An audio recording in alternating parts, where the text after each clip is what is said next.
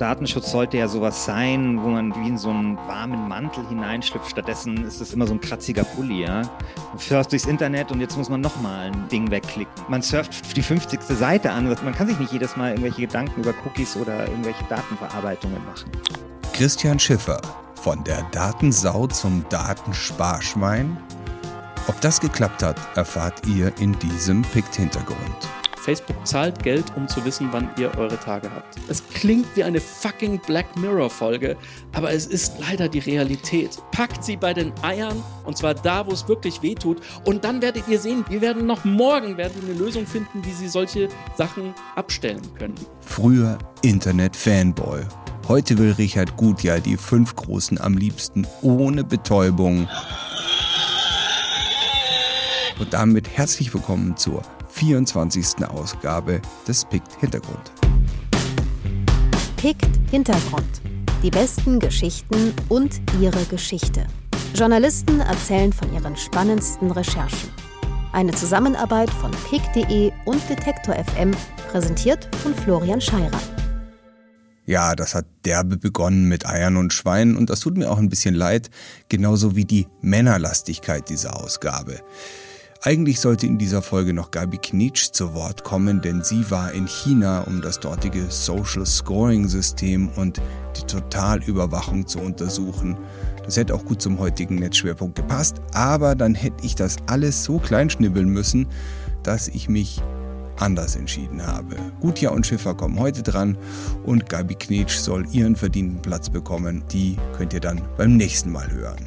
Also, wie immer aufgenommen beim Picksalon in der Münchner Favoritbar waren diesmal nur zwei Leute zu Gast. Richard Gutjahr, ihr habt es gerade gehört, hat in seinem Blog gefordert, dass die sozialen Netzwerke endlich reguliert werden müssen. Und Christian Schiffer hat für seine Radioreportage untersucht, ob es möglich ist, irgendwie datensparsam im Netz unterwegs zu sein. Hier gleich mal ein Ausschnitt aus seiner B2 Radioreportage Tracking, ein Tag im Internet. Welche Spuren hinterlasse ich? Ich habe Alexa, ein Fitnessarmband, eine smarte Waage. Der Tag hat noch nicht einmal richtig angefangen und schon dürfte klar sein, ich bin eine echte Datensau. Wo andere nur hier und da mal einen Datenklops produzieren, ziehe ich eine dicke, breite Datenspur hinter mir her.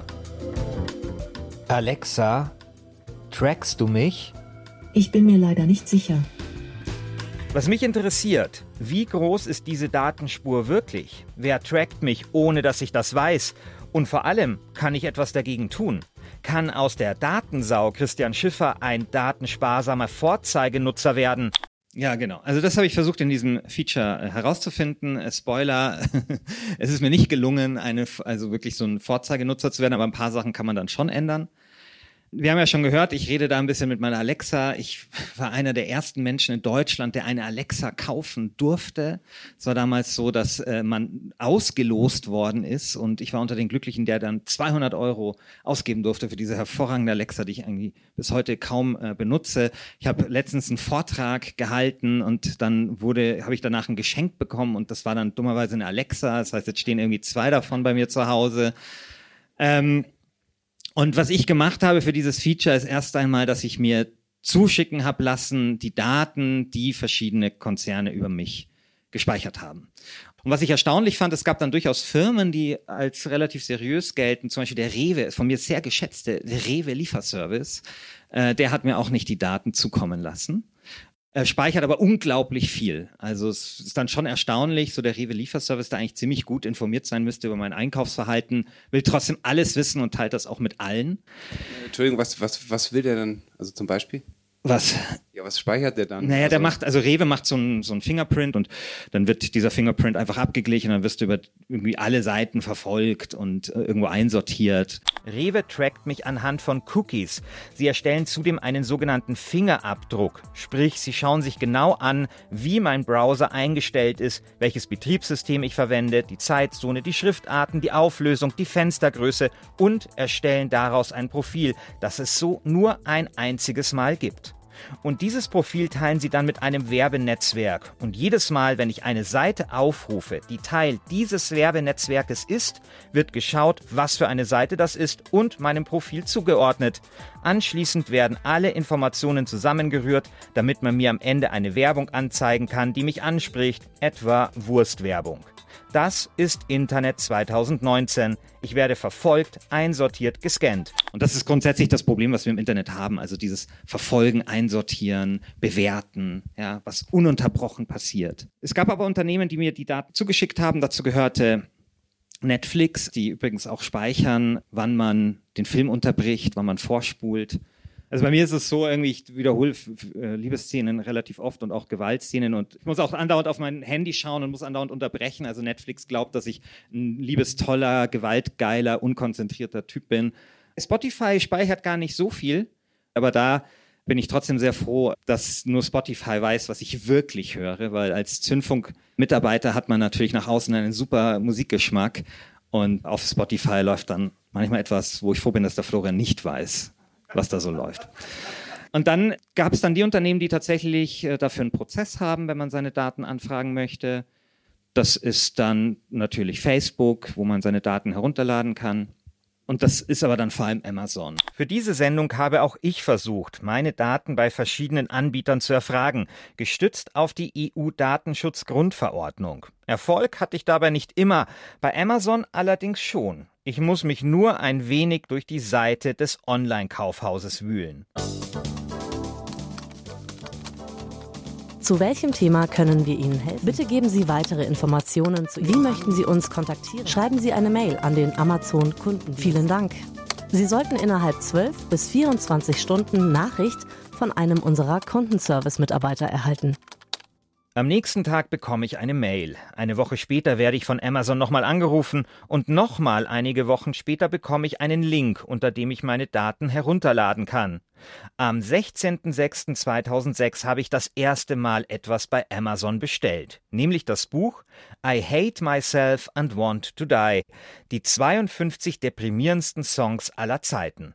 Danach sind insgesamt noch 1806 Bestellungen hinzugekommen. Das Datenkonvolut beinhaltet übrigens auch Alexa Sprachaufnahmen. Alexa Schlafzimmer aus. Alexa, stopp. Also man kriegt folgendes, man kriegt Excel-Tabellen ziemlich viel, daher kommt die Information, wann ich das erste Mal bestellt habe und was ich mir da bestellt habe. Und dann ähm, gibt es so ein paar JavaScript-Dateien, aus denen hervorgeht, dass Amazon einen schon ziemlich auch verfolgt. Ja, also man kann dann schon auch sehen, von welchem Zeitungsartikel dann man irgendwie auf Amazon und sowas gekommen ist. Und dann gibt es eben diesen Ordner, wo diese Sprachnachrichten drin sind, also von, von Alexa. Also alles, was du jemals. Alles, was ich jemals, also als, da sind, ist dann die Sprachnachricht drauf, als ich dann irgendwie der Anna das erste Mal Alexa gezeigt habe und so. Also ist ja dann nicht nur meine Sprache drauf, sondern dann eben die von einer Freundin auch und so. Und das ist natürlich, sagen wir mal, das ist halt etwas, was natürlich spooky ist, aber natürlich ist äh, vielleicht das viel problematischer, was wir eben nicht sehen. Ja, diese Verlinkungen, dieses permanente Vermessen, dieses Verfolgen durch das Internet, dass dich die klügsten Menschen auf dem Planeten offensichtlich nur Gedanken darüber machen, wo ich das nächste Mal hinklicke, was ich als nächstes kaufen könnte, wie viel Geld ich habe. Mein Fitnessarmband hat getrackt, dass ich heute bislang gerade einmal 40 Schritte gegangen bin, aber es werden gleich immerhin noch 300 hinzukommen. Alexa, wo ist der bayerische Datenschutzbeauftragte? Das weiß ich leider nicht. Denn ich werde ja nicht nur im Internet verfolgt, sondern auch in der analogen Welt. Stichwort Standortdaten. Und ich möchte wissen, was ich dagegen tun kann. Einer, der es wissen könnte, ist Thomas Petri, der bayerische Landesbeauftragte für Datenschutz. Also wenn Sie unsichtbar werden wollen, dann hilft es Ihnen nichts, bestimmte Funktionen auszuschalten, es sei denn, Sie deaktivieren die Sendefunktion. Also mein Lieblingshinweis ist, bei der Geschichte von Edward Snowden, der mit dem Kühlschrank. Mit dem Kühlschrank, der tut das in den Kühlschrank. Die wesentlich akkuschonendere Variante ist, dass man das Handy schlichtweg einfach in ein Stück Alufolie einpackt. Ich habe dann eben einen Tag versucht, möglichst datensparsam zu leben. Also klar, ich meine, natürlich war dann Alexa aus und äh, natürlich habe ich mich auch viel mit Tracking im Internet beschäftigt und wie man das verhindert. Ja, und ähm, ja, mein Handy habe ich halt dann in Alufolie eingepackt. Und Ich meine, es war jetzt schon so, dass, also der Tag ging auch vorüber, aber ich habe auch meine Vorstellung vom gelungenen Tag und sein Handy in Alufolie einzupacken und irgendwie nichts machen, das hat gehört, ist damit schwer zu vereinbaren, sagen wir es mal so. Und das ist dann auch so ein bisschen das, was, was so die, die, das, das Fazit von, dieser, von diesem Feature ist. Also eben, dass es irre schwer ist, datensparsam zu leben und dass man das vielleicht auch ein bisschen hinterfragen kann. Also wir haben quasi, wenn wir von Daten reden oder die Frage Datensparsamkeit im Prinzip drei Ebenen. Auf der untersten Ebene geht es um das, was ich persönlich kontrollieren kann. Das, was ich like, die Seiten, die ich ansurfe, die Bilder, die ich ins Netz stelle, kurz um die Datenspur, die ich ganz bewusst hinter mir herziehe. Auf der zweiten Ebene jedoch wird es schon komplizierter. Da geht es um all dieses unsichtbare Tracking, um die Mausbewegungen, meinen Standort, um Metadaten. Das eigentlich Entscheidende passiert jedoch auf der dritten Ebene, hier werden die Daten zusammengeführt, es werden Korrelationen berechnet und es wird geschaut, was für ein Mensch der Herr Schiffer wohl ist. Ist er kreditwürdig? Ist er homo, bi, hetero oder asexuell? Ist er extrovertiert, depressiv oder in einem rein statistischen Sinne normal? Und es ärgert mich ein bisschen, dass quasi immer in diesen Datenschutzdiskussionen das abgewälzt wird auf den Konsumenten. Der Konsument muss sich darum kümmern, irgendwie äh, datenschutzkonform zu leben oder datensparsam zu leben. Und ich glaube, dass es das nicht sein kann, weil das wird unser Datenschutzproblem nicht lösen. Es lässt sich auf individueller Ebene nicht lösen und deswegen wäre eigentlich die Politik gefragt. Das ist doch eigentlich fast schon die perfekte Überleitung zu Richards Vortrag. Eine Frage stelle ich dir aber noch vorher, die Datenschutzgrundverordnung. Bringt die denn jetzt wirklich äh, Vorteile? Also es wurde ja viel diskutiert und nicht so Gott und jetzt wird es auch total schwierig für die Firmen und so weiter und jetzt haben wir tausendmal angeklickt, ja, passt schon mit den Cookies, macht's halt. Ja? Äh, ja also aus, aus, meiner, aus meiner Sicht mehr Licht als Schatten, ähm, auf jeden Fall. Die Datenschutzgrundverordnung wird jetzt zum Vorbild zu Recht in der Welt. Äh, man sieht aber auch die Probleme, ne? Also Datenschutz sollte ja sowas sein, wo man, weiß nicht, wie in so einen, wie so in so einen warmen Mantel hineinschlüpft. Stattdessen ist das immer so ein kratziger Pulli, ja.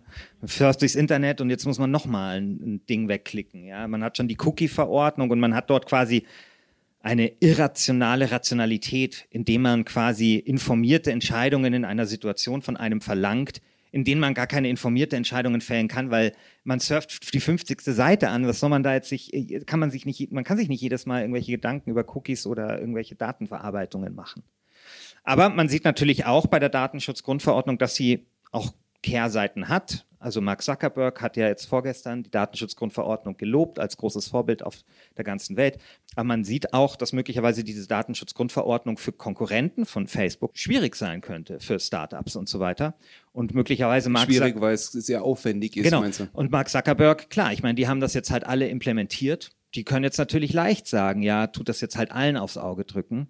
Also man muss, glaube ich, grundsätzlich bei diesem ähm, Thema Plattformregulierung immer ein bisschen aufpassen, dass man Plattformen, die man dann regulieren will, nicht dadurch auch noch einen Wettbewerbsvorteil verschafft. Aber ich meine, ehrlich gesagt, ich weiß jetzt auch nicht, wie, wie ich die Datenschutzgrundverordnung gemacht hätte oder besser gemacht hätte. Also insgesamt, äh, unterm Strich, ist das schon eine gute Sache gewesen. Und man muss auch sagen, ich habe ja auch aufgrund der Datenschutzgrundverordnung auch diese Daten erhalten, auch von Unternehmen, die nicht in Deutschland sind.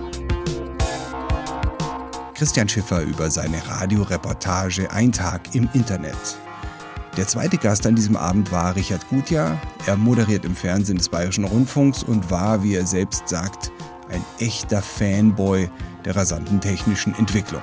Er war der erste Käufer eines iPads überhaupt, wofür er damals 23 Stunden vor dem Apple Store in New York kampiert hat. Umso erstaunlicher, dass er letztens in seinem Blog Folgendes geschrieben hat. Facebook Google, Twitter. Eure verlogene Firmenpolitik widert mich an.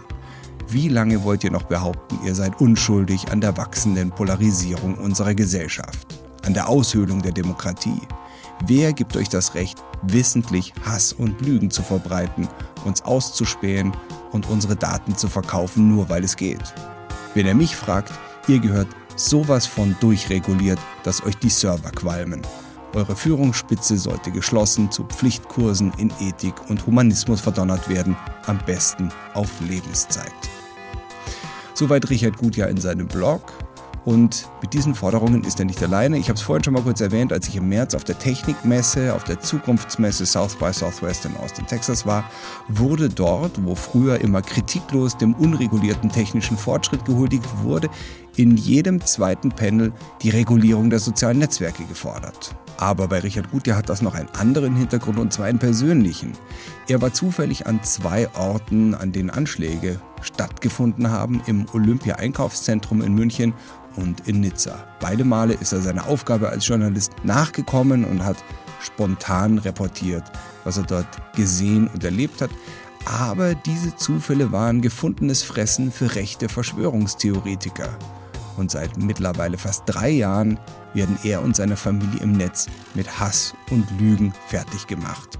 Das hat er beim Zündfunk-Netzkongress im vergangenen Herbst berichtet und unter anderem Folgendes vorgespielt. Richard Guitar is a fan. Richard Guitar is a fan. Richard Guitar is a fan. Richard Guitar. He is actually a German journalist, TV reporter, journalist, personality, you name it. CNN trained, CNN trained in Washington. His wife, his wife is a current Israeli politician. And it gets even juicier. She's an ex Mossad agent. That's Israeli intelligence, people. Ja, ich habe länger überlegt, ob ich den Dreck hier wirklich spielen soll, aber er zeigt eben, was einem einfach mal so passieren kann. Lange hat gut ja dann gar nichts gesagt, hat sich zurückgezogen aus dem Netz in der Hoffnung, dass alles wieder so wird wie früher, aber das wurde es leider nicht. Und seitdem ist er ein lauter Kritiker der sozialen Netzwerke. Ich lese vor, Zitat, das ist verbürgt und tatsächlich alles echt, weil es aus Gerichtsakten stammt. Es beginnt mit Sack Doppelpunkt. Sack tippt in den Chat. Yeah, so If you ever need info about anyone at Harvard, just ask. I have over 4,000 emails, pictures, addresses, SMS. Jetzt antwortet der Friend, der rausgeschwärzt wurde, weil er sozusagen anonym bleiben sollte. What? How did you manage that one? Fragezeichen. Sack antwortet, People just submitted it. Sack ergänzt sich selbst. I don't know why. Sack legt noch einen drauf. They, in Anführungszeichen, trust me. Und dann letzter Kommentar, den er noch draufsetzt, ohne dass der Freund dazwischen irgendwas geschrieben hat. Dumb ja, das ist sozusagen so der Anfang von Facebook gewesen. Und wenn man seitdem mal so zählt, ich habe so bei knapp zwei Dutzend aufgehört, wie oft es Datenpannen und Verstöße gegen Datenschutz und Regulierung sogar in den USA, wo also die Barriere ziemlich unten liegt, wenn man das so verfolgt hat, dann muss man einfach zu dem Schluss kommen, das sind keine Fehler, ne? It's not a bug, it's a feature. Ne? Also das heißt, die haben wirklich kein Interesse von Anfang an an Datenschutz oder irgendwelchen ethischen Grundsätzen gehabt. Es ging einfach nur darum, zu wachsen und das Ding auszubauen. Und das Ganze gipfelte jetzt, und wir haben uns ja gerade auf der South by wieder getroffen, äh, darin, dass ich diesmal nicht den Buzzfeed-Leuten hinterhergelaufen bin, sondern einem einzigen Menschen. Das war nämlich der Compliance Manager von Facebook, der zum allerersten Mal sich bei der South by auf eine Bühne gesetzt hat und der sich, nachdem er also so ungefähr eine Dreiviertelstunde lang säuseln durfte, wie Yes, we made a few mistakes and we will do better and Mark has committed himself and yadi yadi yadi, um es abzukürzen. Danach bin ich ans Mikro gegangen. Ich habe mir zwar geschworen, ich mache es nicht, aber ich habe es einfach nicht ausgehalten, weil das war der Mensch, der drei Jahre lang unter jeder meiner Meldungen, nehmt doch bitte die Gewehrpatrone die jemand auf die Seite meiner Tochter Facebook-Seite gepostet hat, wo er dann drunter schreibt, kill yourself und deine ganze Familie. Oder Leute, die uns alle ins KZ wünschen, öffentlich und darunter noch 200 Likes bekommen und die unsere Privatadressen ins Netz stellen und an Anleitungen, wie man also ans College meiner Tochter kommt. Und alles von Facebook geprüft, auch von YouTube übrigens. Das ist sowieso die Kloake des Internets, also der Kommentarteil zumindest drunter. Und alles compliant mit den Community Standards von Facebook war. Und derjenige, der diese Compliance-Regeln sozusagen nach außen hin verantworten muss oder nach außen sein Gesicht dafür eigentlich hinhalten muss, indem man natürlich nie erreicht, war eben genau dieser Mensch, der, in der auf der South by auf der Bühne stand und ich habe dann angefangen zu ranten und es tat mir dann auch ein bisschen leid, weil hinter mir standen noch zehn andere Leute, die eigentlich auch mit ihm sprechen wollten. Und ich habe mich dann auch entschuldigt, weil ich gesagt habe, sorry, uh, I'm taking all your time. Und die so, you can have my time too. Und dann haben sie alle zusammengelegt, gesagt, keep on going, please. So, und das war sozusagen so äh, das erste Mal, dass ich also zumindest einem ranghohen Manager, der übrigens vorher, ganz wichtig, also ein gut bezahlter Ivy League geschulter Anwalt war, der zwei Jahre lang im Außenministerium der USA in Washington gearbeitet hat. Die kaufen sich die Besten der Besten, nicht nur der Coder, sondern auch der Juristen. Gerade der Juristen holen sich ehemalige Politiker. Der Cheflobbyist in Europa, das ist ein ehemaliger House of Lords Abgeordneter, ich glaube sogar Sir Richard, der also quasi in Brüssel die gesamte Lobbying-Arbeit koordiniert. Und glaubt mir, Facebook und Google geben mittlerweile mehr. Könnt ihr, könnt ihr googeln, weil in den USA müssen Lobbyisten anders als bei uns tatsächlich in einem Register verzeichnet sein. Und deswegen wissen wir das auch nur so genau. Die geben mehr Geld für Lobbying in Brüssel und in Washington aus als die größten Rüstungskonzerne der Welt. Und das hat einen Grund. Und wir erleben es jetzt gerade wieder. Mark Zuckerberg war ja gestern irgendwie bei Kram-Karrenbauer, interessiert Merkel schon nicht mal, weil sie wissen, die ist schon sowieso schon eine lame duck. Das heißt, die arbeiten jetzt schon daran, sich die nächsten potenziellen Bundeskanzler und Entscheidungsträger einzunorden. Dann schmeißen sie mal eben zwei Millionen irgendwie auf die Verlagswelt hier in Deutschland, tarnen die dann immer unter so Begriffen wie Google News Initiative oder Journalism Project of Things. Das ist Bestechungsgeld für uns Medienleute, damit wir die nicht mehr so hart dran nehmen können. Also, will heißen, es gibt keine Kontrolle. Diese Vereine, diese einst mal gut gemeinten Projekte sind komplett rogue gelaufen. Die sind komplett unbeobachtet, außer Kontrolle. Datenschutz, Datenschutzbeauftragter des Landes Bayern, Petri, der kann, wenn da was passiert, einen Brief schreiben an Facebook, dir Mark Zuckerberg, an Menlo, also Brief richtig mit Post, ne? nicht E-Mail, sondern per Post. Der kriegt keine Antwort. Der hat keinerlei wirkliche Handhabe gegen diese Jungs. Und um das noch zusammenzufassen und deswegen mein Rant in meinem Blog, ich glaube, letzten Endes verstehen die wirklich nur eine Sprache, das ist Geld. Die übertragen einen Massenmord von 50 Menschen live auf Facebook und fangen dann an dem Wochenende überhaupt erstmal an, sich Gedanken zu machen, sag mal, was machen wir denn eigentlich dagegen und wie löschen wir diese Dinge eigentlich jetzt schnell wieder? Dann muss ich echt sagen, ihr gehört alle in den Knast. Weil das kam mit Ankündigung und dass das früher oder später mal passiert, da musste man einfach nicht drauf warten.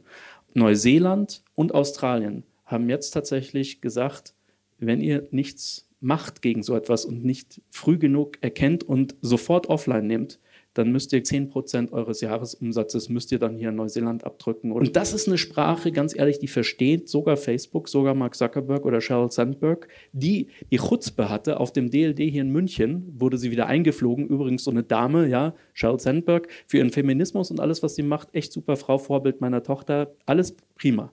Aber die wird natürlich auch instrumentalisiert für Facebook um sich eben, haben wir heute eben auch gelesen, ja, zum Beispiel sie, bei. Sie arbeitet da bestimmt auch ganz gerne, weil sie bestimmt einen Haufen Geld kriegt und einen sehr einflussreichen Job hat. Also. Ganz klar. Aber die wird natürlich auch nach außen so als das nette Gesicht irgendwie hingestellt.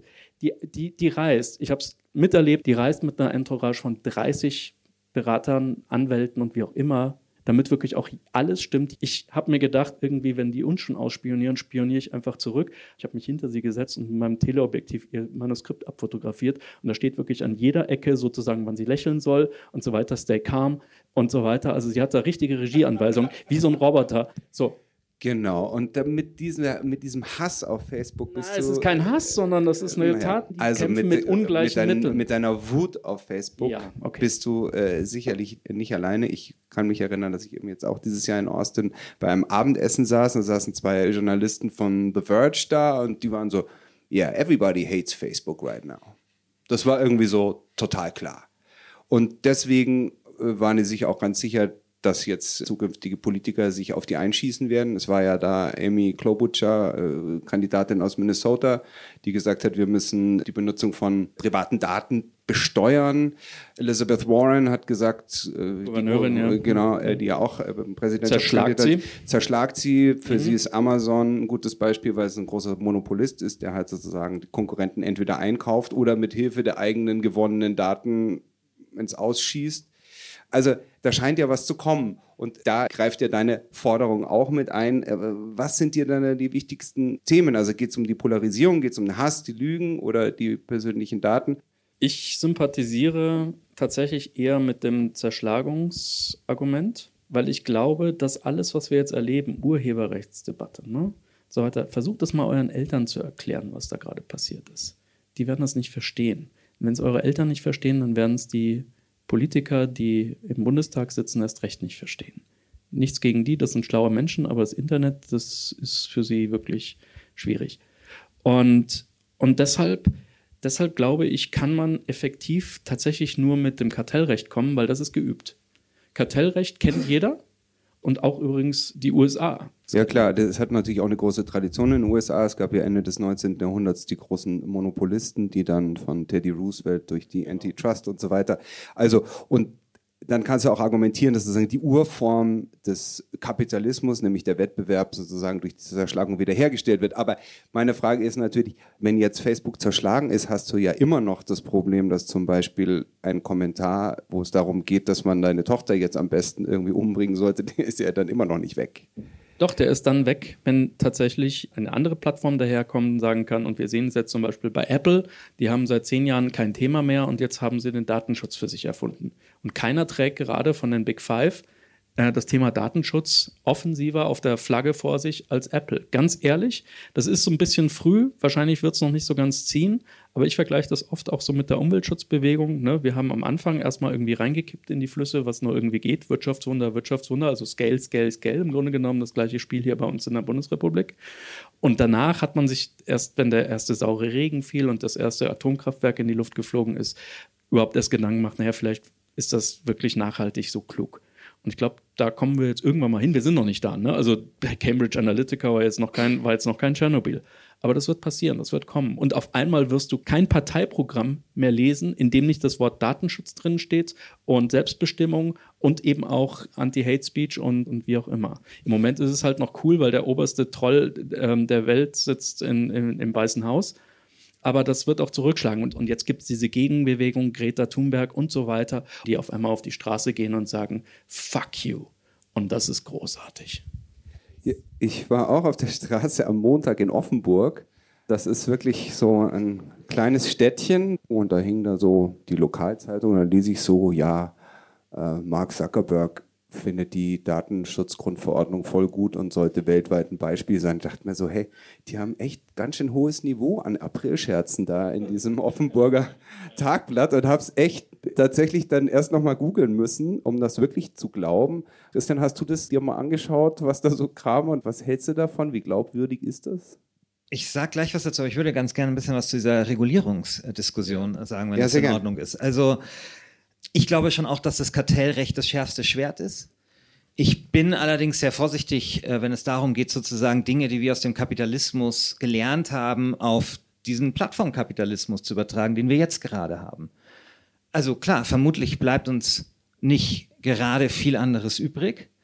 Aber ich glaube, man muss schon auch irgendwie berücksichtigen, dass wir eben neue Faktoren haben, wie zum Beispiel den Netzwerkeffekt und solche Sachen und dass wir nicht ein solches Unternehmen so leicht vielleicht entflechten können, wie das bei anderen Unternehmen der Fall ist, beziehungsweise nicht so leicht, ohne dass es auch dem Kunden wiederum schadet.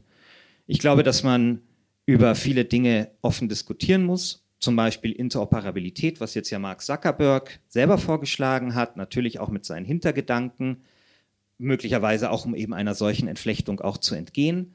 Was auch seine Nachteile hat, ja, weil dann müssen sich wieder alle auf einen Standard einigen, dann hat man dort wieder weniger Wettbewerb, zum Beispiel bei den Themen Datenschutz und so weiter und so fort. Aber ich finde, darüber muss man nachdenken und ich glaube, wir müssen in Deutschland oder vor allem auch in Europa vielleicht auch nicht nur über Plattformregulierung nachdenken, sondern auch über eine Plattformpolitik und die vermisse ich. So, und was war jetzt nochmal deine Frage? Ach so, wegen äh, Mark Zuckerberg und. Ähm, ja, vielleicht sage ich einfach nochmal, was da die, die, vier Forderungen. Ja. Äh, genau, ja genau, also ich glaube, genau, Datenschutzgrundverordnung will er auch in den USA. Also da glaube ich, erstens ist es so, dass die Datenschutzgrundverordnung sowieso in den USA sehr stark diskutiert wird. Da gibt es Druck durch den Kongress und ich glaube, dass da Mark Zuckerberg sich einfach nur ein bisschen an die Spitze der Bewegung setzen will. Und das Zweite natürlich, dass eben Facebook das schon implementiert hat und wir dann eben genau in diese Probleme laufen, dass möglicherweise dann solche Formen von Regulierung dann auch eben den großen Konzernen nutzen, weil sie sie eben relativ gut umsetzen können.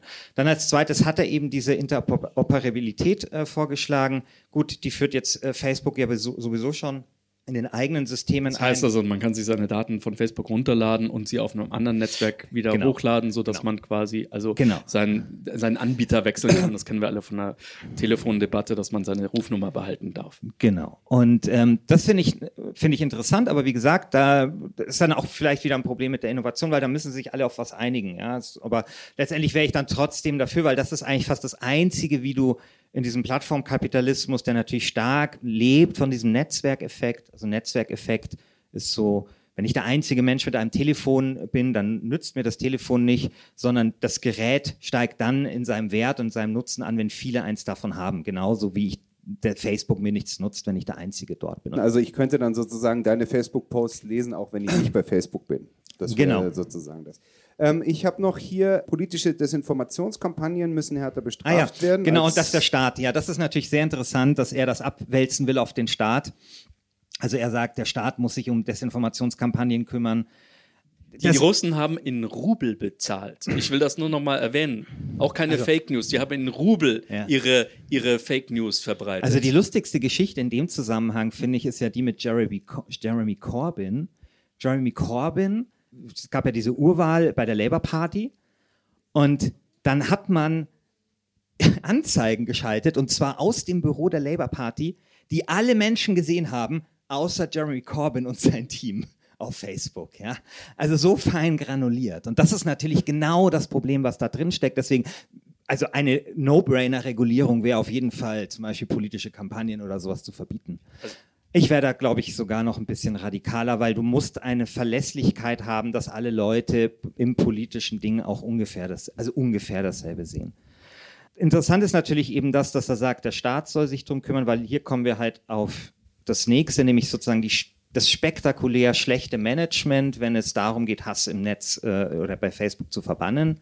Und da reden wir ja natürlich nicht nur über diese nicht eingehaltenen ähm, Regeln, die sich Facebook selbst gegeben hat, sondern wir reden auch über Arbeitsbedingungen. Ja? Facebook beschäftigt mittlerweile 30.000 Moderatoren auf der ganzen Welt.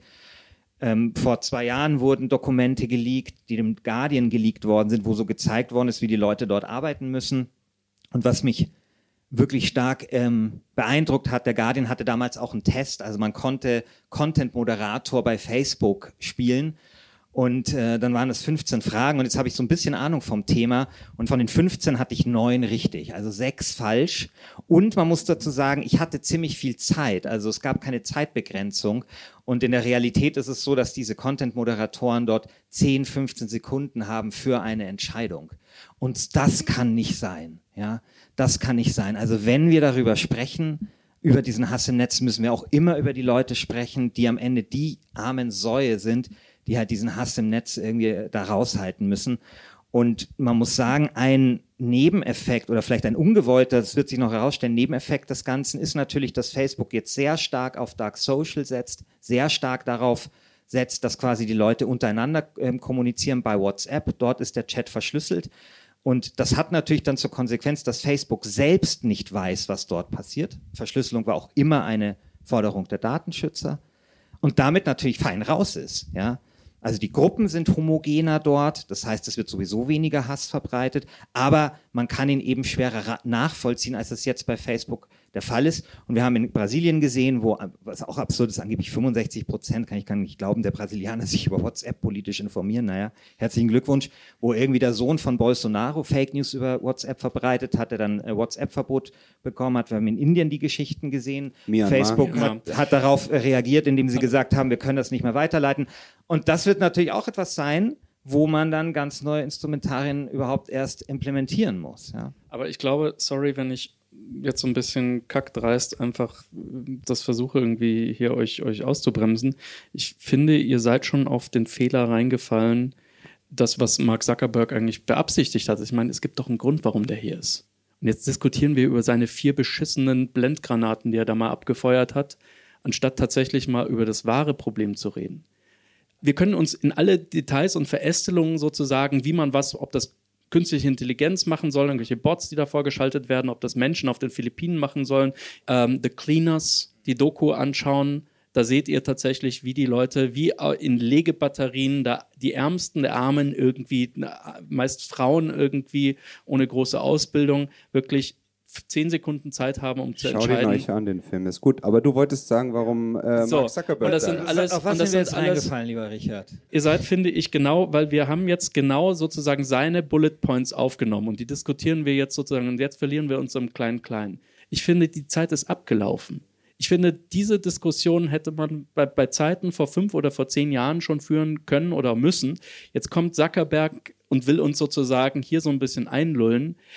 Warum macht er das? Ihr müsst einfach nur diese Frage stellen, warum kommt er jetzt zu Frau Karrenbauer und übrigens auch zu Frau Barley, die ja jetzt als Europaabgeordnete äh, nach Brüssel geht? Warum macht er das? Weil er Angst hat vor dem Thema das nämlich wirklich sonst drohen könnte, das wäre Zerschlagung oder das wären höhere Strafen. Ich habe Facebook so kennengelernt und ich kann es an meinem Beispiel wirklich nachvollziehen. Ich habe mir einen Wolf geredet mit Tina Kulo, das ist unsere Pressesprecherin hier für Facebook für Deutschland, Österreich und Schweiz. Und ich habe sie angerufen und gesagt, bitte nehmt diese Videos über meine Tochter raus. Bitte, bitte, ich als Journalist muss es aushalten. Aber bei meiner Tochter ist echt Schluss. Bitte, ihr müsst doch, das sind doch, das, das muss euch doch doch, da braucht ihr doch kein Gesetz für, das muss euch doch klar sein, dass das nicht geht. Und dann heißt das wirklich so auf einer menschlichen Ebene, du kann ich total gut verstehen, aber weißt du, First Amendment und so weiter und also äh, das ist unsere Redefreiheit in den USA und auf das reden die sich raus und da können wir halt nicht machen, Amerika, du weißt und so. Scheiß drauf. Wirklich, ernsthaft, die können das machen. Kein Unternehmen der Welt ist verpflichtet, dass sie alles bringen müssen, nur weil es dem Grundgesetz noch irgendwie entspricht. Die können in ihrem eigenen, auf ihrer eigenen Plattform sehr wohl sagen, das wollen wir einfach nicht. Punkt. Die können ihre eigenen Community-Regeln selber bestimmen. Und wir haben es jetzt im Guardian gelesen und bei Bloomberg. Hass provoziert die meiste Aufmerksamkeit und das meiste Engagement. Und Engagement ist etwas, ist eine haare, harte Währung im Netz. Und selbst wenn Gegenrede unter so ein Video kommt, dann sind das harte Dollar. Das ist die einzige Sprache, die die verstehen. Und wenn das nun mal die einzige Sprache ist, die die verstehen, dann müssen wir genau da ansetzen. Verirrt euch nicht in diesen Unterkategorien, was ist überhaupt Hate Speech und was ist in Ordnung. Nein, lasst die das klären und sagen, passt auf Leute, wenn ihr Hass im Netz verbreitet, dann seid ihr dran. Richard. An dieser Stelle hat sich dann Markus Jordan in die Diskussion eingeklinkt, der Geschäftsführer von PICT. Lass mich das vielleicht sogar noch ein bisschen weiter drehen an der Stelle mal, weil also das Prinzip ist halt einfach, dass sich da sozusagen aus ursprünglich aus Apps, aus ganz ähm, spezif spezifischen Angeboten Netzwerke, Plattformen überhaupt erst entwickelt haben. Ja. Und die haben ein quantitatives Geschäftsmodell. Ja? Das heißt, die wollen halt mehr und reicher werden. Die wollen quantitativ wachsen, so wie alles im Kapitalismus wachsen soll. Das heißt, sie haben mit unseren Daten, sie haben mit unserer Infrastruktur, ist mittlerweile eben die Infrastruktur unserer Kommunikation, unserer Politik, unserer Kultur geworden. Ja? Damit haben sie einen Business Case. Und ich bin mittlerweile so weit, dass ich sage, das ist das Problem. Ja. Das Problem wird immer bleiben, wenn da eine Infrastruktur ist, die sagt, ich habe aber ein Geschäftsmodell damit mit euren Daten. Das heißt, ich muss sie zurückhalten, ich muss sie manipulieren oder je besser mir das gelingt, desto mehr Geld werde ich damit äh, erwirtschaften, desto besser werde ich meine Shareholder bedienen und so weiter und so fort. Und mir scheint es mittlerweile relativ klar zu sein, dass das überhaupt kein Ausweg sein kann, sondern dass wir Infrastrukturen im Internet brauchen, wenn wir eine diverse, plurale, demokratische Gesellschaft bleiben wollen, die mit Daten keinen Business Case haben dürfen. Die gemeinnützig mhm. sind, ob die staatlich sind. Mhm. Aber ich glaube, dass da der Hase im Pfeffer liegt. Ich gebe dir recht, aber eins möchte ich ganz klar sagen. Ich habe nichts gegen Daten. Daten sind wichtig. Wir brauchen Daten. Und der Fluss von Daten muss auch nach wie vor gewährleistet sein. Nur jetzt kommt's. Ich bin absolut gegen Datenmissbrauch. Also wenn Daten plötzlich für etwas benutzt werden, wofür sie ursprünglich gar nicht erhoben waren und vor allem man hatte nie die Chance zu wissen, sozusagen, dass die auch noch an Dritte weitergegeben werden. Wusstet ihr, dass eine der meistgenutzten Apps, die es da draußen gibt, die heißt Flo, gibt es auch hier in Deutschland, dass die tatsächlich ihre Daten weiter verkauft? Verkauft an Facebook. Facebook zahlt Geld, um zu wissen, wann ihr eure Tage habt. Und, und das passiert im Hier und Jetzt. Das heißt, während Mark Zuckerberg also bei, bei der Justizministerin und bei Frau Kamp-Karrenbauer ähm, in Berlin hockt und diese vier Punkte an die Wand malt, über die wir auch heute hier diskutieren, kauft Facebook noch aktiv, ist nicht abgestellt, läuft, während wir hier sitzen, die Daten von einer Ovulations-App, um herauszubekommen, wann ihr eure Tage habt. Lest die Recherche nach, ich glaube, sie war im, im, im Wall Street Journal. Und die haben es nicht abgestritten, ganz im Gegenteil. Die Firma hat gesagt, ja, tun wir. Facebook legt, und das hast du sehr schön auch in deiner Recherche und deinem Feature beschrieben, anhand des Fingerabdrucks, den ihr jetzt irgendwie von Rewe oder Aldi oder wie auch immer habt, des Fingerabdrucks, das heißt eurem, Dat an eurem Surfverhalten, können die, auch wenn der Name von euch nicht bei Flo bekannt ist, wissen die ganz genau, wer ihr seid. Weil die nämlich anhand von das nennen sich Schlüsselidentifikatoren, also Schlüsselkeys. Äh, deswegen fragen die euch auch immer nach eurer Telefonnummer zum Beispiel, weil die Telefonnummer dient nicht dazu, dass ihr euer Facebook-Konto wieder entschlüsseln könnt, wenn ihr mal euer Passwort verwechselt. Die Telefonnummer ist das Intimste, was ihr jemandem sagen könnt. Warum? Weil bei der Telefonnummer müsst ihr nämlich euren Ausweis vorlegen, damit ihr überhaupt ein Handy kriegt. Ne? Und, und, ihr behaltet sie in der Regel. Also und ihr behaltet sie über Jahre, nehmt die also mit. Und genau. das gilt natürlich auch für alle Leute, die nicht bei Facebook sind. Das ist so. ja die eigentlich interessante Das ist Sache. nämlich auch der Witz. Das heißt, ihr müsst noch nicht mal bei Facebook sein und sie wissen trotzdem euren Namen und so weiter, weil irgendjemand hat euch mal getaggt auf einem Foto und sagt, das ist meine beste Freundin Conny. Und das können die zusammenlegen mit dem anderen Datenpool aus dieser Evolutionszeit. Und das ist kein Hirngespinst. Es klingt wie eine fucking Black Mirror Folge, aber es ist leider die Realität. Ja. Packt sie bei den Eiern und zwar da, wo es wirklich weh tut. Und dann werdet ihr sehen, werden die ganz schnell, weil die haben die klügsten Köpfe aus Stanford, haben die rund um sich sitzen. Die werden noch morgen, werden die eine Lösung finden, wie sie solche Sachen abstellen können. Das ja, ist nicht Richard, eine Frage, dass wir ja. uns die Gedanken machen. Die sollen die Lösung präsentieren. Und wir müssen ihnen einfach nur sagen, passt auf, nochmal ein Datenschutzding und wir, wir pfänden euch wir pfänden euch wirklich das Geld. Also sorry, also Richard, bei allem, bei allem Respekt, Stelle, ja. Aber ich finde, man kann schon als Journalisten beides machen. Man kann irgendwie die großen Forderungen, wie du es halt hier machst, Zerschlagung, an den Eiern packen, pfänden, kann man machen und man kann trotzdem kritisch die Aussagen des CEOs von Facebook einordnen. Also ich finde, sorry, das ist eine journalistische Aufgabe und ich finde es überhaupt nicht verkehrt, das zu tun. Ja, das ist, wenn du da weitergehen möchtest, dann ist es irgendwie dein gutes Recht und das ist völlig in Ordnung und darüber diskutieren wir jetzt ja auch. Aber ich glaube, es ist das eine, man kann das eine tun und das andere muss man nicht lassen. Und wenn du sagst, du hast mit dem Daten jetzt kein Problem, du hast nur mit dem Missbrauch ein Problem. Dann stellt sich für mich ein bisschen auch die Frage, wo fängt dieser Missbrauch an? Fängt er an jetzt bei Cambridge Analytica, wenn zum Beispiel diese App, ähm, die auch übrigens in meinem Feature vorkommt, die mit, den, mit der Tage, wenn die die weiterverkauft, ist es ja erstmal ein legaler Vorgang. Fängt es da schon an? Ist das Problem das Datenhandeln? Ich glaube zum Beispiel, ein großes Problem, mit dem du ja auch zu kämpfen hattest und was du ja auch erwähnt hast, ist dieses Engagement, dieses lange die Leute auf der Plattform halten was übrigens genau bei YouTube das Problem ist. YouTube, ganz kurz zur Erklärung, hat ein Interesse daran oder der Algorithmus hat bis vor kurzem Videos bevorzugt, die erstens lang waren und zweitens von Anfang bis Ende durchgeschaut werden. Und diese zwei Kriterien treffen sehr oft zu, vor allem auf Videos aus dem verschwörungsideologischen Spektrum. Erstens sind die Videos sehr lang. Ich habe ein Buch über Verschwörungstheorien äh, geschrieben. Ich war auf einem Vortrag, der zehn Stunden gedauert hat und den gibt es auch bei YouTube auf. Ja? Also die sind sehr lang und anders als jetzt zum Beispiel bei Let's Plays, wo man mal einfach wissen will, wie man im Spiel weiterkommt oder irgendwelche Tutorials oder Toch äh, Kochsachen, wo man auch mal skippt, schauen sich Verschwörungstheoretiker diese Videos von Anfang bis Ende durch. Weil wenn man wissen möchte, warum der 11. September ein Inside-Job war, dann muss man das von Anfang bis Ende durchschauen. Das heißt, wir haben lange Videos und wir haben Videos, die von Anfang bis Ende durchgeschaut werden, wo YouTube natürlich besser Werbung platzieren kann. Deswegen werden solche Videos vom Algorithmus bevorzugt. Das bedeutet, ich glaube, dass man diese Frage mit den Daten und das datengestützte Werbemodell der, dieser Plattformen nicht ganz trennen kann, Form follows Function, von dem, wie dann auch der Inhalt dann halt ist. Genau an dem Beispiel möchte ich dir mit zwei Sätzen antworten oder dir eine Gegenfrage. Wann hat YouTube reagiert und beispielsweise genau das Beispiel, was du genannt hast, nämlich die Werbung auf genau diesen Verschwörungsvideos entfernt? Wann war das? Du hast das, das recherchiert. War, das war, nachdem es den Aufschrei gab, deswegen. Natürlich. Von wem gab es den Aufschrei? Die Werbekunden okay. haben gesagt, ich möchte in einem Umfeld von Verschwörungstheorien keine Werbung mehr automatisch geschaltet werden. Und das ist genau das, was ich sage, lieber Christian.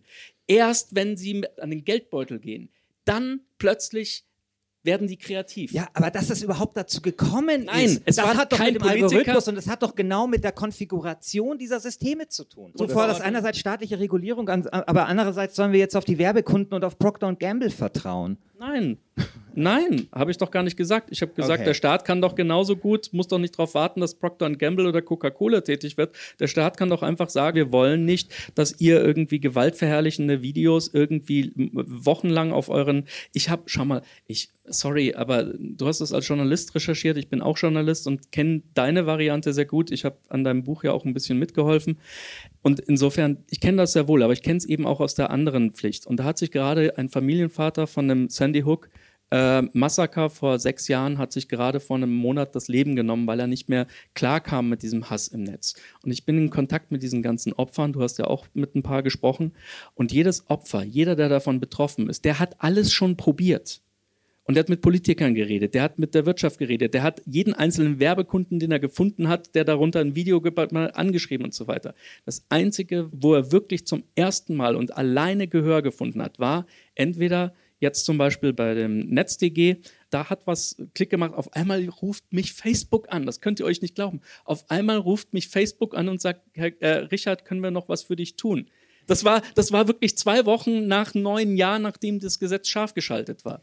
Und da merkt man doch, das ist auf einmal dreht sich's um, auf einmal haben die ein Interesse und dann werden die sehr kreativ, wie sie solche Dinge abschalten können. Es gibt ja auch Es- Beispiele dafür, wo das funktioniert hat. Also Genau. Es gab ja zum Beispiel, äh, also Terrorvideos vom IS sind relativ schwer zu finden inzwischen auf diesen Plattformen. Also es gibt ja Beispiele, wo man das gemacht hat. Und bei diesen rechten Verschwörungstheorien hat man es eben nicht gemacht. Ich habe äh, bei South by auch einen Vortrag gesehen mit äh, Journalisten, die sich sehr viel auch mit diesen Verschwörungstheorien äh, beschäftigen, auch gesagt haben, alle Leute, die wir kennengelernt haben, die in irgendwelchen rechten Verschwörungstheorien gelandet sind, haben eigentlich auf YouTube angefangen. Also ein Beispiel fand ich ganz interessant. Das hat die äh, Kelly Weil von Daily Beast erzählt.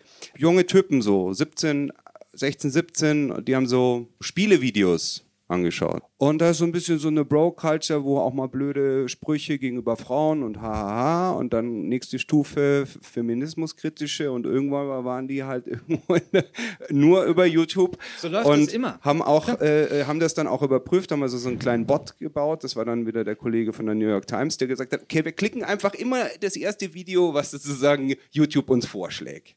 Das macht der Bot. Also, und das machen wir halt. Und äh, zwei Drittel von diesen äh, Versuchsdingern sind tatsächlich in, in dieser rechten Verschwörungsecke gelandet.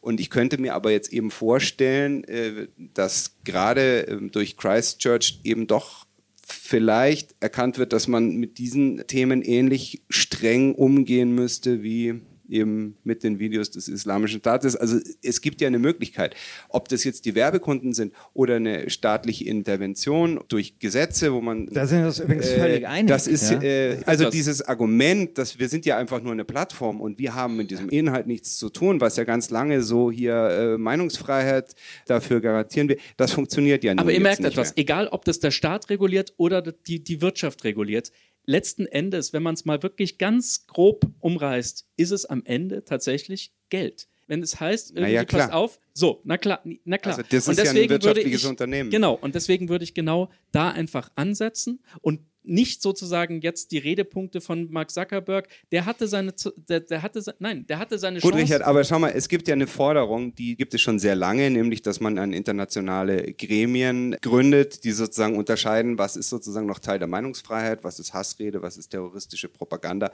Und das ist zugegeben sehr spät, aber doch ein Punkt, den Mark Zuckerberg in diesem Vorschlag durchaus aufnimmt und das könnte doch was ändern. Also mir wäre es übrigens sehr viel lieber, wenn das äh, staatliche Stellen oder öffentlich-rechtliche Stellen oder Stiftungen oder was auch immer was übernehmen würden, als wenn es Facebook übernehmen würde. Facebook soll es nur bezahlen. Sind auch aus unterschiedlichen Richtungen zu einem ähnlichen Ergebnis. Ja, das ist doch gut. Aber wer hat denn eine Frage an unsere beiden Gäste? Zündfunkkollege Gregor Schmalzried. Wir wissen ja aus der Vergangenheit, dass neue Technologien gerne mal zu Chaos und auch teilweise Krieg führen. Kennen wir vom Buchdruck sogar. Wir wissen, dass die Nazis das Radio sehr erfolgreich eingesetzt haben. Und dann haben wir als Menschheit ein Stück weit Immunitäten gegen diese Gefahren entwickelt. Könnte so eine Immunität für das entstehen, was wir jetzt sehen und wie müsste das aussehen? Das vollkommen recht. Deswegen habe ich auch den Facebook-Mensch ähm, sogar nach, äh, also dem ich in Austin begegnet bin, ich habe das sogar nachvollziehen können. Ich, dass meine Familie und ich jetzt drei Jahre terrorisiert worden sind, das ist nichts. Das ist nichts im, im, im, Spiel der Kräfte und der Zeit. Ja? Wir würden alle, ich bin gerade mit dem Flugzeug hierher gekommen, ich, ich wäre nie heute Abend hier, wenn nicht irgendwie vor 100 Jahren ganz viele Leute einfach mit den ersten Flugzeugen verunglückt wären.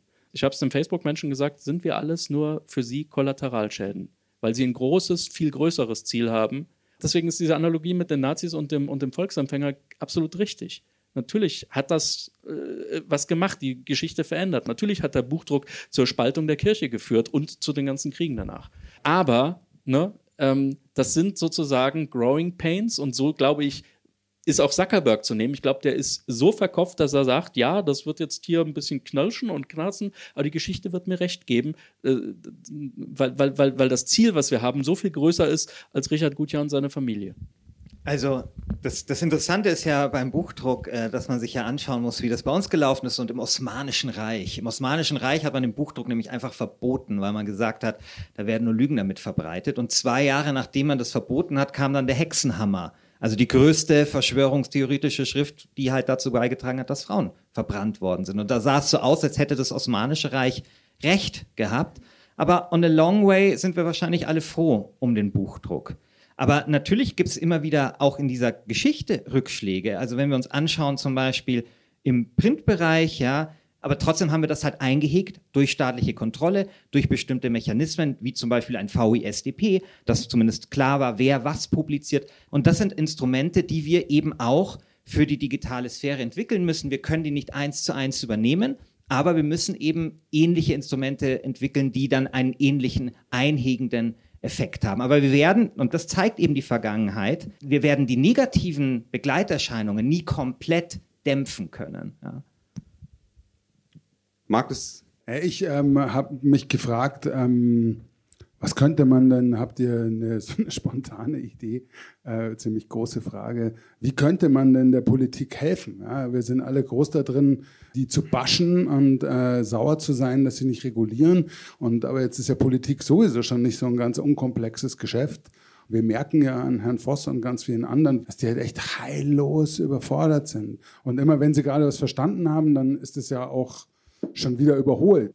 Also habt ihr da einen Plan oder eine Idee, wie man das grundsätzlich anders organisieren könnte, das Geschäft, damit die Politik eine Chance hat, dem nachzukommen, dem Auftrag der Regulierung in diesem extrem komplexen Kontext? Ich habe jetzt kein, kein Geheimrezept oder nicht die Coca-Cola-Formel drauf, aber mir ist aufgefallen, dass Politiker auf einmal ganz schnell handeln und, und, und Dinge auch begreifen, wenn es ihnen zu Hause begegnet. Wenn sie diese Geräte jetzt nicht nur sozusagen von ihrem Praktikanten twittern lassen, sondern halt auch selber twittern. Ich glaube, ja, aber das ist ja genau das Problem. Also das ist ja eigentlich zu spät. Künstliche Intelligenz zum Beispiel, das weißt du selber, die entwickelt sich rasant und bis wir die Auswirkungen auf unser Leben spüren und dann warten, bis die Politiker das merken, ist es ja, ist es ja doch. Deswegen ist aber dieses ist eine Video zum Beispiel, dass ich auch in jedem meiner Vorträge beispielsweise, wenn ich irgendwie bei der politischen Akademie oder so bin und da sitzen dann halt ein paar Landtagsabgeordnete, deswegen sind so Videos wie dieser Fake Obama, der plötzlich irgendeinen Bullshit erzählt, also im Video, ne, und die Lippen bewegt und du kannst es nicht mehr vom Original unterscheiden. Das ist unmöglich. Und dann, dann siehst du, wie denen die Kinnlade runterfällt und sagst, so, und jetzt stellen Sie mal vor, jemand legt Ihnen irgendwelche Sätze in den Mund. Äh, sie können gar nicht so viele Pressemitteilungen rausfaxen, um das wieder einzufangen. Das wird Ihnen keiner glauben. Die Leute werden Ihren Avatar mehr glauben als Sie persönlich. Und dann haben Sie ein Problem. Und das ist so ein Moment, da merke ich, oh, jetzt macht's Klick.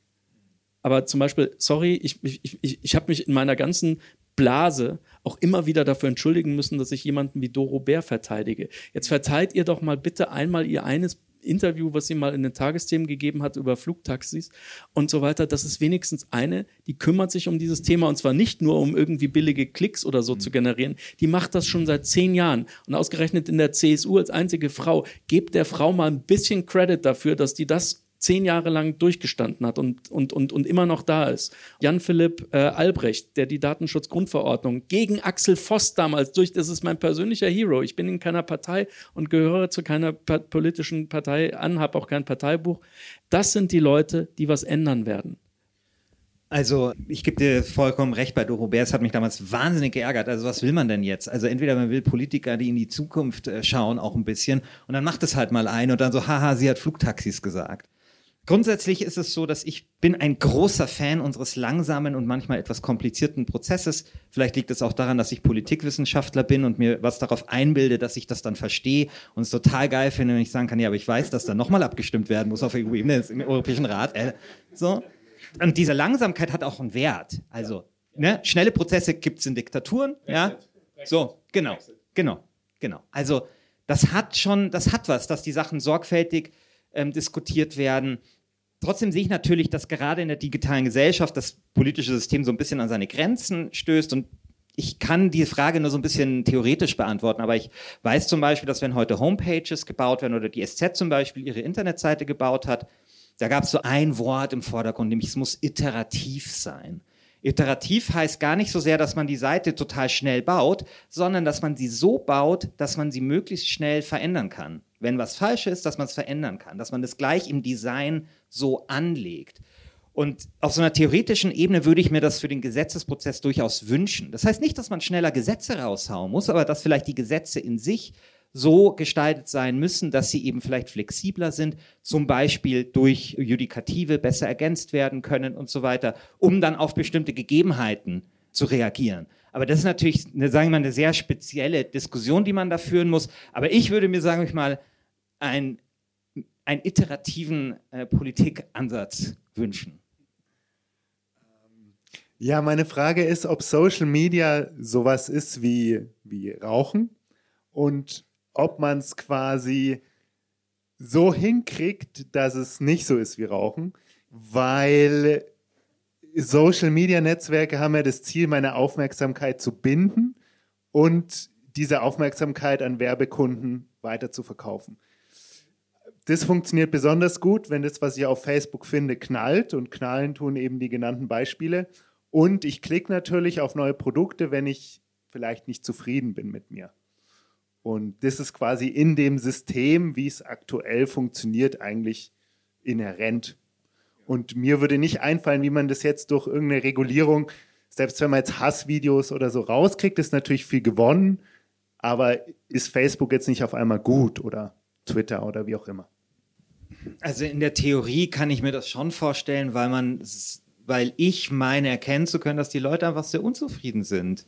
Also wenn man sich jetzt, ich meine, Facebook labert ja die ganze Zeit von Time Well Spending und so. Und wenn ich mir irgendwie anschaue, alle schimpfen drüber. Und die Mechanismen dahinter haben wir ja auch dargelegt.